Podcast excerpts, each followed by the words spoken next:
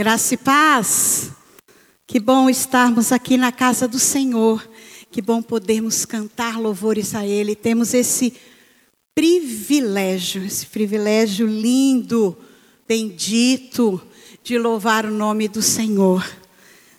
Mesmo em tempos não tão favoráveis, mas somos convidados a louvar o nome do Senhor. E hoje, a palavra que o Senhor me deu essa semana uma palavrinha, uma palavrona, uma palavra um pouco mais difícil, é, mas eu creio que muito necessária. É, o livro de Lamentações é um livro que a gente não prega muito, é um livro que a gente não não usa muito para pregar e nem para meditar. E ele tem um papel importante na história do povo judeu, um papel importante é, no aprendizado desse povo na sua relação com Deus.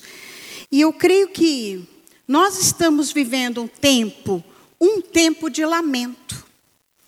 Um tempo que não está fácil, não. Um tempo de bastante lamento. E esse lamento, ele tem que ser um lamento dentro da palavra de Deus. Eu creio que podemos aprender, podemos aprender muito com alguém que já teve uma experiência difícil, como foi o povo de Deus. E como que eles conseguiram apreender e entender o mover de Deus para este tempo. Eu gostaria que você ah, prestasse atenção. Nós vamos ter algumas paradas na pregação para orar. Nós vamos ter algumas paradas para entender esse texto e praticar esse texto. E eu gostaria que você me acompanhasse nisso. O lamento deste tempo. Muito bem, estamos realmente num tempo difícil. Nós, é, é, eu creio que essa nossa geração e as depois a minha geração e as que vieram depois, nós nunca passamos por uma guerra, não é? Nunca passamos por um período é, de muitas privações, não é? é tanta, não, nunca passamos por uma catástrofe, não é? Como as gerações passadas passaram, duas guerras mundiais, nós não passamos, não passamos por nenhuma, por algo tão traumático assim. E, quem sabe, nós estamos acostumados em, sei lá, uh, viver de vitória em vitória, viver de bênção em bênção. Né? Acho que é isso. Muito bem, o povo judeu é um povo que se alegrava muito na presença do Senhor, porém, eles também tinham um espaço para o lamento. Porque o lamento fazia parte do culto, o lamento também fazia parte do relacionamento com Deus. Quem sabe precisemos hoje a reaprender com este povo e com a palavra de Deus sobre o lamento deste tempo. Bem, em Jerusalém existe até um muro chamado Muro das Lamentações, que todo mundo já ouviu falar, né? É, e esse muro é, é usado até hoje e por muitos judeus, não judeus, até cristãos, e eles vão para esse muro e se lamentam. E quem sabe você que tem uma visão de vida muito triunfalista, você não vai entender isso, né? Por que, que uma pessoa bate a cabeça e fica se lamentando? Devia se alegrar na presença do Senhor. O lamento não é falta de alegria na presença do Senhor, mas é um exercício de confissão de pecados, um exercício de olhar para dentro de si e ver. Senhor, eu pequei, Senhor, a situação que eu estou vivendo tem a ver com coisas que estão acima do que eu posso fazer. Então, eu quero me lamentar hoje por isso e eu quero pedir ao Senhor a, a, a tua interferência. Lamentações, ele, o livro de Lamentações são cinco lindos poemas. E eles são chamados de elegia.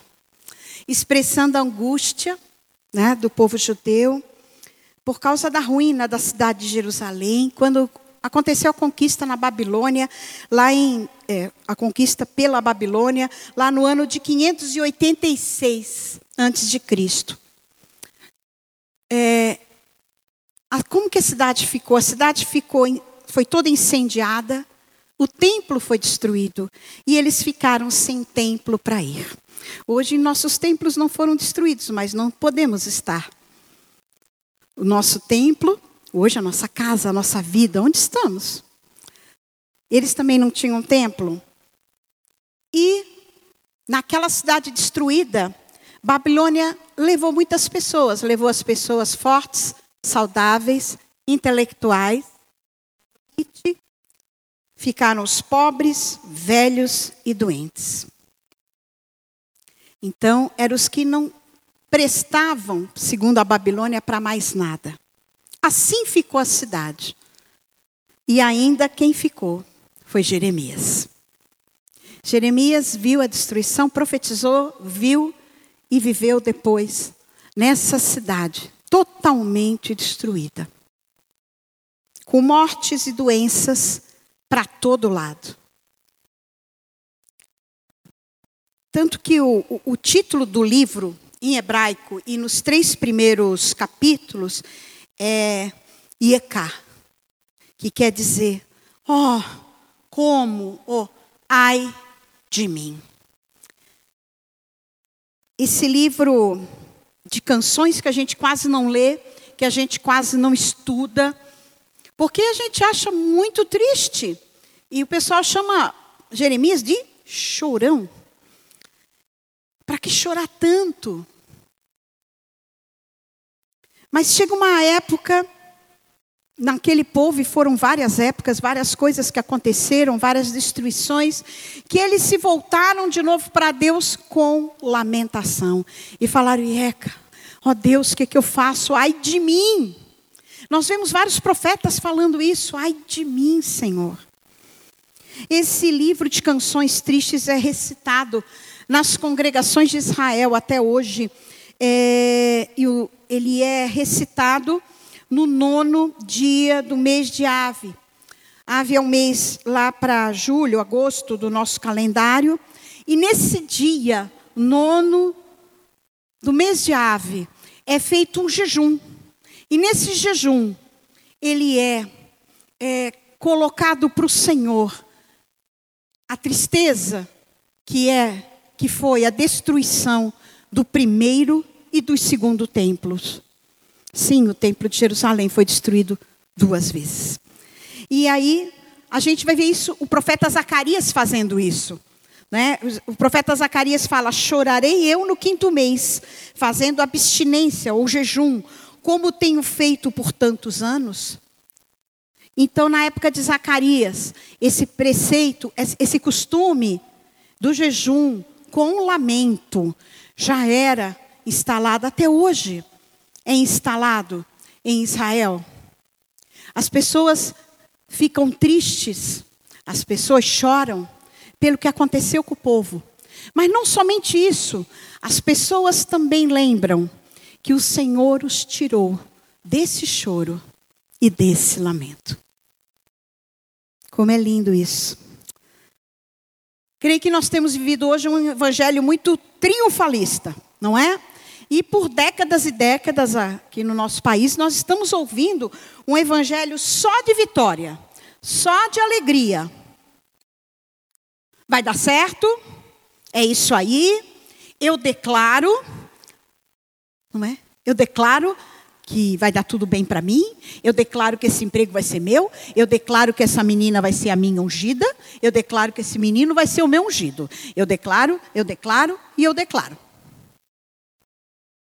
Quem sabe nós estamos vivendo com só testemunhos de muitas bênçãos.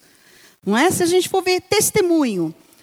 Ah, eu era pobre, eu comprei né, um carro. Né? É, nossa, eu, eu realmente tinha um emprego difícil, ruim, né? pagava dívida, agora eu tenho nove lojas. Então a gente ouve esses testemunhos e a gente fala, ah, eu tenho que ser assim também. Porque como é que é essa? Só, só, só dá tudo errado para mim e para os outros dá certo? Então, ficou muito assim: o Deus da vitória, o Deus da conquista. E Deus está nos mostrando e nos ensinando que Ele é um Deus da vitória, que Ele é um Deus da conquista, mas é um Deus que nos faz passar também por lições amargas.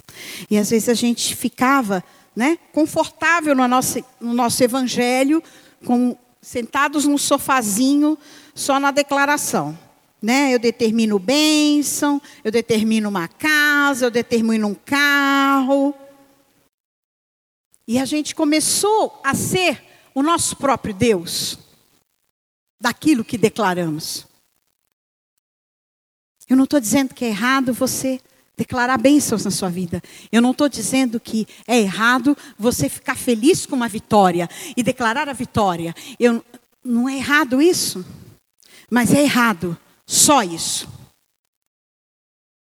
Como se a vida cristã fosse só isso. Não é. A Bíblia nos diz que não é. Nós aprendemos nas vitórias, aprendemos nas derrotas, aprendemos nos nossos processos todos.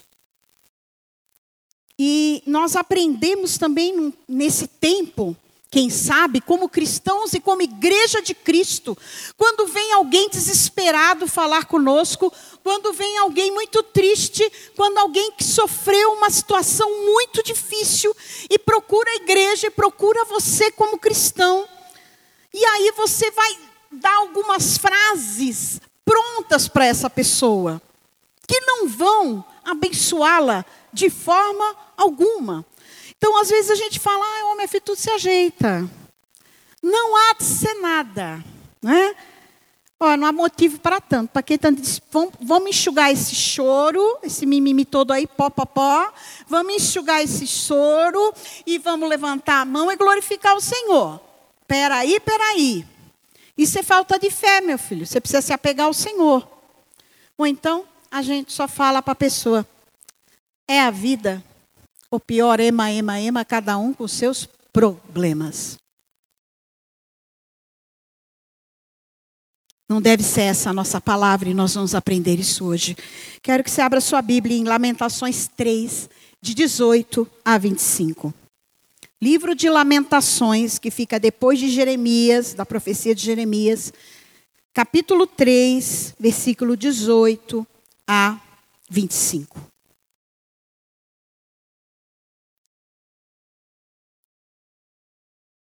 Os cinco capítulos são lamentações.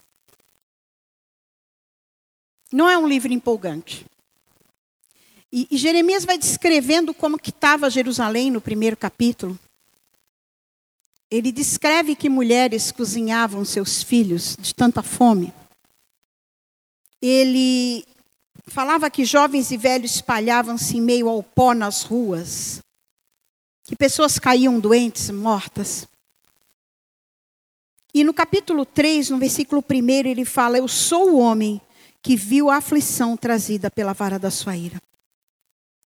E ele fala: Jeremias não estava é, sofrendo algo que ele tinha feito na sua vida pessoal, mas ele estava sofrendo junto com o povo, porque o povo de Israel tinha se desviado do Senhor.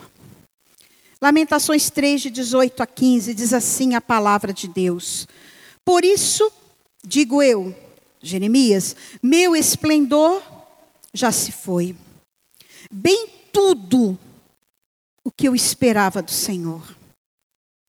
Jeremias não esperava passar por isso, ele esperava outras coisas. Lembro-me da minha aflição, do meu delírio, da minha angústia, da minha amargura e do meu pesar. Lembro-me bem disso tudo. E a minha alma desfalece, ou a minha alma morre dentro de mim. Então aqui ele está dizendo: eu estou mal, eu estou muito mal de viver tudo isso. Eu não queria estar vivendo isso. Eu não planejei ser profeta nesse tempo. Nós também nos, não planejamos ser igreja neste tempo. Nós planejamos ter uma igreja lotada de gente, se abraçando e se beijando. E Jeremias ele fala: Olha, está muito difícil para mim. O meu esplendor já se foi, eu não estou vendo graça em nada. E pode ser essa a minha situação e a sua hoje. Para quê?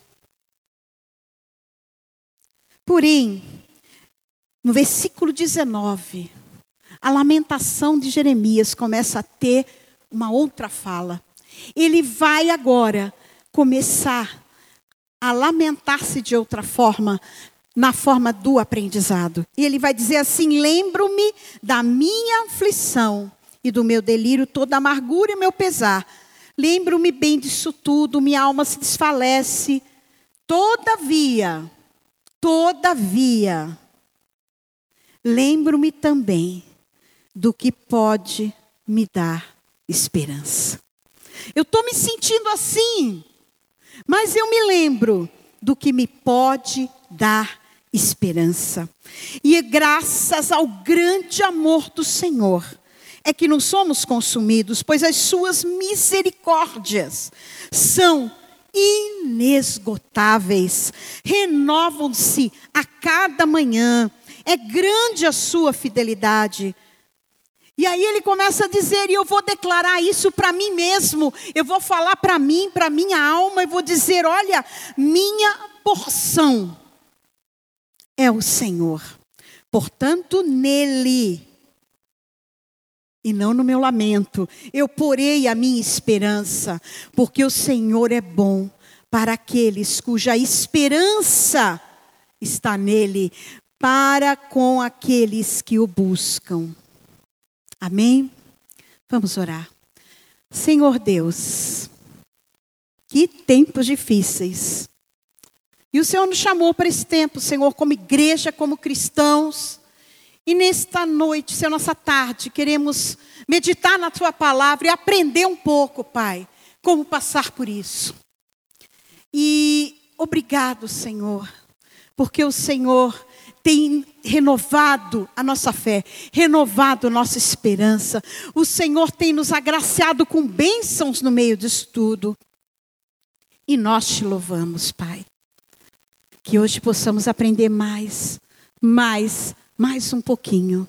Em nome de Jesus. Amém.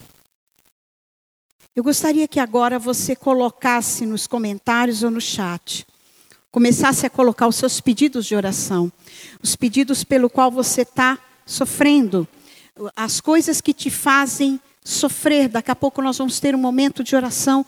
Eu gostaria que você já colocasse no comentários, no chat, o seu pedido de oração e nós vamos orar e nós vamos é, interceder pela sua vida. Lamentarmos perante o Senhor sobre isso e esperar nele e colocar nele a nossa esperança. A Tainara vai estar é, controlando aqui os pedidos nos comentários e no chat para a gente começar a pedir, começar a colocar diante do Senhor. Primeira coisa que nós aprendemos aqui nesse texto, enquanto você vai colocando, nós vamos aprendendo que nós devemos sofrer diante de Deus. É inevitável que soframos, mas devemos sofrer diante de Deus. Não é errado sofrer e se lamentar. Pode ser que você tenha aprendido isso. Você tem que estar feliz o tempo todo. Você não pode chorar. Você tem que ser feliz. Você tem que ser alegre. Né? Não, tem hora que não dá. Tem hora que não vai dar. Tem hora que não vai dar para dar risada. Tem hora, a minha alegria é no Senhor, mas tem horas que eu não consigo colocar isso no meu rosto.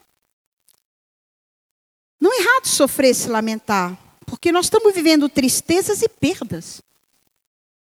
Todo dia você está vendo pessoas morrendo, ouvindo pessoas queridas, vindo notícias de WhatsApp, de Face, tudo, que estão morrendo. Nós estamos vivendo isso. Tudo deve ser levado ao Senhor. Eu sei que a gente se lamenta, a gente tem esse negócio, não, não posso sofrer diante de Deus, mas a gente se lamenta com a gente mesmo, a gente se lamenta, às vezes vendo o um noticiário catastrófico, às vezes a gente se lamenta sozinho chorando, às vezes a gente se lamenta reclamando das coisas. Reclamar não é lamentar. Reclamar é falar, falar, falar, falar, sem objetivo nenhum. Reclamar é só pôr para fora uma insatisfação. Também não é um tempo da gente se vitimizar. Ai, coitado de mim nesse tempo, meu Deus, o que, é que eu vou fazer? Meu Deus, já estou sentindo sintoma. Não, não é isso. Lamentar não é se vitimizar. Lamentar é sofrer pelo pecado instalado na terra e pedir misericórdia. Essa é a lamentação que nós aprendemos aqui. Jeremias ele se lamentava perante o Senhor. E aqui então, a gente vai ver também um, um, texto de Salmos, onde a gente vai ver muitos, muitos textos de lamentação em Salmos, muitas pessoas derramando a sua alma, derramando o seu coração na presença do Senhor. Então, Salmos 9, de 13 a 14, ele diz assim: Misericórdia, Senhor. Vê o sofrimento que me causa os que me odeiam, salva-me das portas da morte, para que junto à cidade de Sião eu cante louvores a ti e ele exalte a tua salvação, eu exulte na tua salvação. O sofrimento vem. E se a terra está em pecado, se a nossa sociedade pecou, e pecou, e a nossa sociedade se afastou do Deus vivo, e nós ficamos confortáveis, às vezes, como igreja nessa situação, pedimos agora para o Senhor misericórdia. Misericórdia. E lamentamos sobre o pecado instalado na sociedade. Lamentamos as nossas omissões. Lamentamos. Porque o pecado, quando nós percebemos o pecado instalado e as consequências deste, a gente deve sofrer. O pecado deve nos fazer sofrer. O pecado deve nos deixar lamentar. Porque o pecado entristece o Senhor. Mas ultimamente parece que não tem nos entristecido, então, lamentar-se. É lamentar pelo pecado instalado na terra, no nosso país, e pedir misericórdia. Nós vamos fazer isso agora, nosso momento de oração.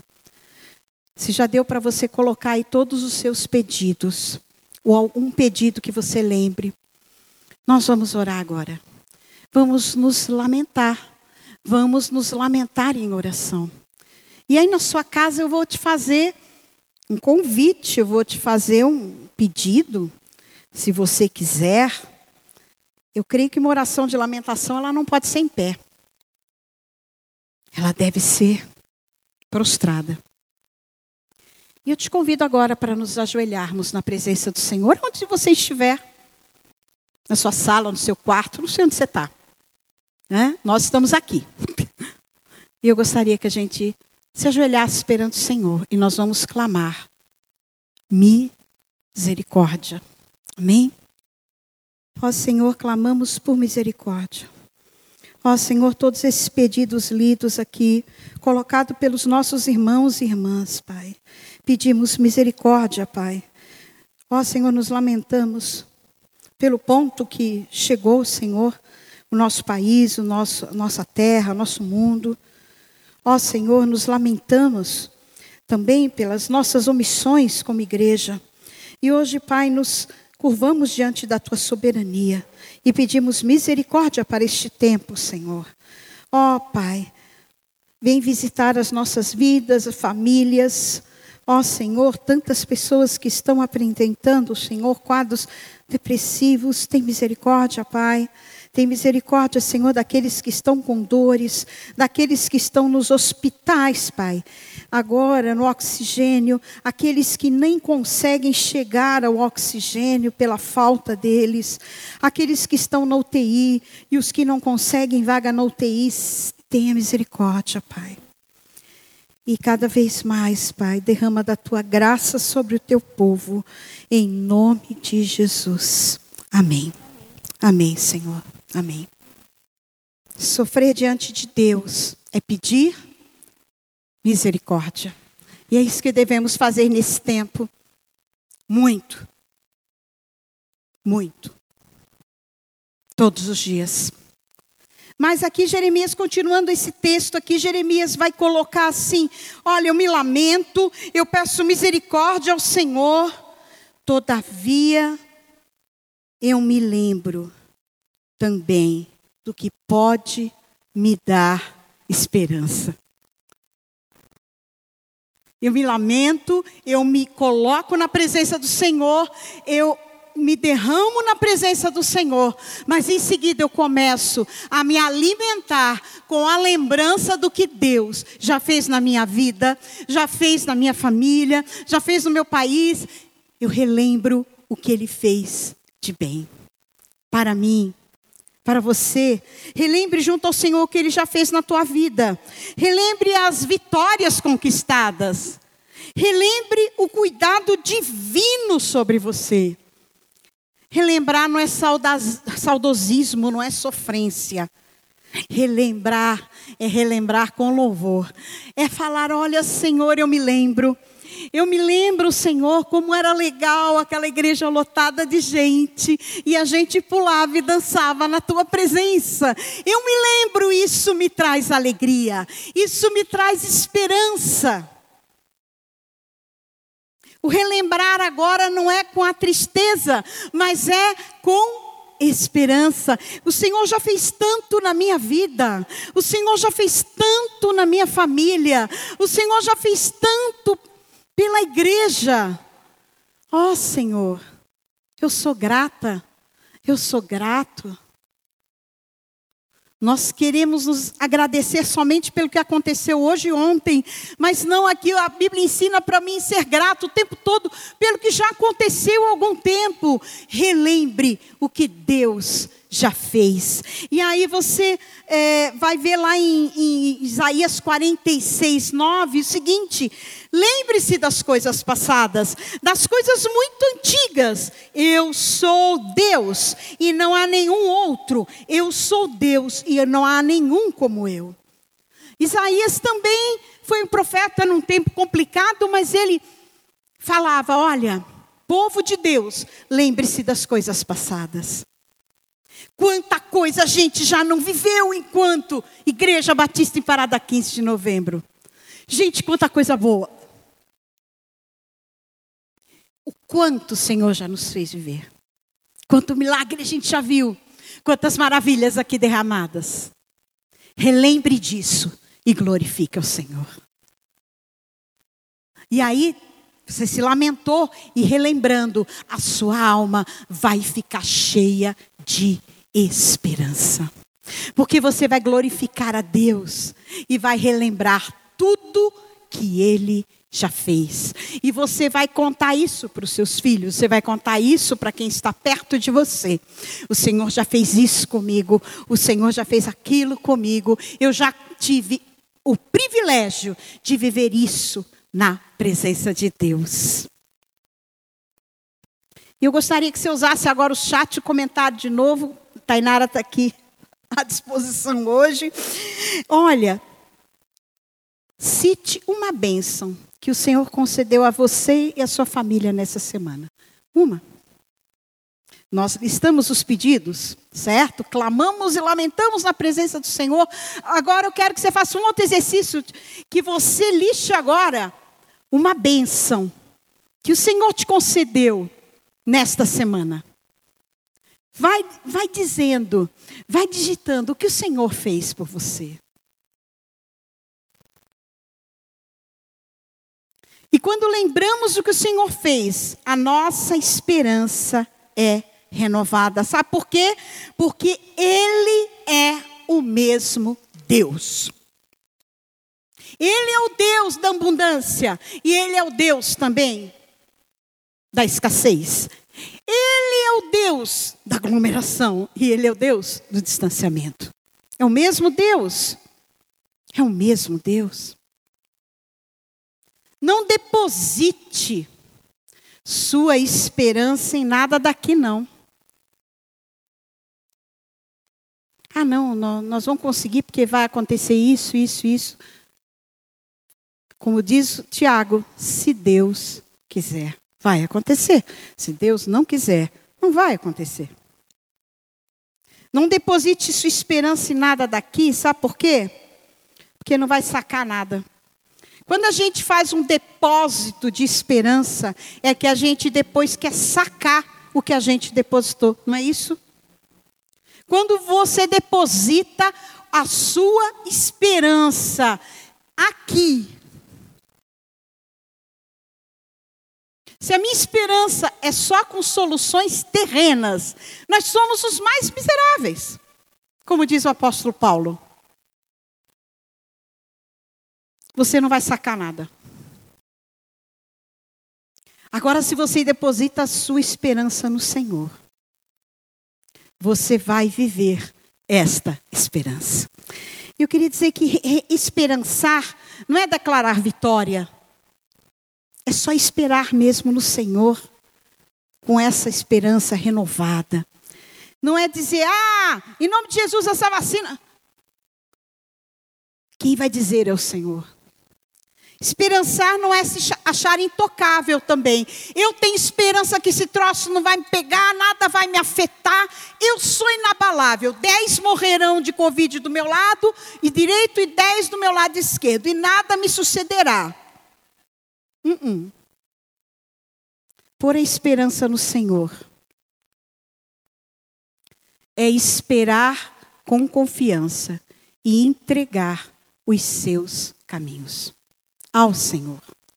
Esperançar é esperar com confiança no Senhor e entregar todos, todos os seus caminhos. Abacuque fez isso. Olha o que Abacuque fez. Abacuque vai, ele vai colocar na sua profecia, nós lemos isso, Senhor, eu ouvi falar da tua fama, e eu temo diante dos teus atos, Senhor. E ele pede para o Senhor, realiza de novo, Pai. Em nossa época, as mesmas obras. Faze-as conhecidas em nosso tempo, em tua ira. Lembra-te da tua misericórdia. Ele está pedindo, Senhor, aviva de novo. Acende de novo as nossas vidas, Pai. Acende de novo. Acende. Renova isso dentro de nós. Nós devemos renovar as nós as esperanças somente no Senhor. Devemos esperar coisas boas dessa terra? Sim. Devemos. Devemos alegrar com as conquistas? Sim. Com os avanços da ciência em cima disso? Sim mas a nossa total esperança, que é uma coisa tão preciosa, devemos colocar nas mãos do Senhor. E ainda Jeremias ainda nos ensina que fala aqui, as misericórdias do Senhor são inesgotáveis. As misericórdias do Senhor, elas não acabam jamais. Ah, mas tudo acaba não as misericórdias do Senhor? Então, querido, receba as multiformes misericórdia do Senhor. Multiformes porque a palavra de Deus fala que a graça é multiforme, as misericórdias são multiformes porque são de várias formas, mas a misericórdia do Senhor é derramada sobre nós. Então, todo dia, amanheça com as misericórdias do Senhor, com as misericórdias do alto, antes de qualquer coisa que você vai fazer durante o dia. Antes de você levantar e já falar alguma coisa, reclamar de alguma coisa, receber uma notícia triste, você seja abastecido da misericórdia do Senhor. Amanheça assim. E depois, repita receba as misericórdias e reproduza as misericórdias. A, as misericórdias do Senhor são para aliviar nossa alma, dar esperança e também fazer com que nós nos tornemos portadores das misericórdias do alto. Sabe, é na prática da misericórdia que a esperança é trabalhada em nós pelo Senhor. Porque será exercido o juízo sem misericórdia sobre quem não foi misericordioso. A misericórdia triunfa sobre o juízo. A misericórdia, já que recebemos, ela não é uma opção de você fazer ou não, mas ela é para ser feita porque é um sinal da graça de Deus em sua vida. Receba as misericórdias. Tem gente que não recebe tem gente que não recebe. Tem gente que não recebe. Tem gente que não amanhece recebendo misericórdias. Porque logo a sua vida já é inundada. Essa pessoa se inunda de mensagens negativas, se inunda das coisas que o inimigo coloca, se inunda de preocupações. Mas se você está aberto a receber as misericórdias do Senhor, se você amanhecer com as misericórdias do Senhor, elas vão inundar a tua vida. Amanheça sim amanhã. Antes de qualquer coisa, receba as misericórdias. E se você não recebeu ainda, a maior misericórdia que Deus já derramou sobre nós, que foi a salvação em Jesus Cristo, Gostaria que você hoje tomasse essa decisão. Que você se decidisse em receber a salvação no nome de Jesus, que é o maior gesto de misericórdia sobre nós que Deus já fez. Deu para listar as bênçãos? Deu, tem muita bênção? Glorificamos teu nome, Senhor. Porque em meio a tanta coisa, e nos lamentamos perante a, nossa, a situação que estamos vivendo, nós também renovamos a nossa esperança em Ti. E o Senhor tem nos dado, Senhor, bênçãos e mais bênçãos e mais bênçãos e mais bênçãos e mais cuidado e mais livramento. E nós te louvamos, Senhor. Queremos, Senhor, nos relembrar toda hora dessas coisas, para que a nossa esperança seja alimentada em ti. Glorificamos o teu nome, Senhor, pelas curas, pelos livramentos, porque o Senhor tem nos dado sustento, porque o Senhor tem cuidado das nossas vidas. Em nome de Jesus. Amém. E agora, se vier alguém muito triste falar com você, desesperado, você vai mudar o que falar para ele, certo? Igreja de Cristo não vai falar, ah, fazer o quê, né? Acontece. Não. Igreja de Cristo vai dizer: Eu oh, vou orar com você. O Senhor caminha com você. Olha, você não está sozinho. Como igreja, nós podemos te ajudar. Jesus é salvação na sua vida. É isso que vamos fazer. De agora em diante, porque aprendemos que podemos sofrer diante do Senhor, que devemos nos lamentar, mas devemos renovar a nossa esperança, nos alegrando naquilo que o Senhor já fez e está fazendo.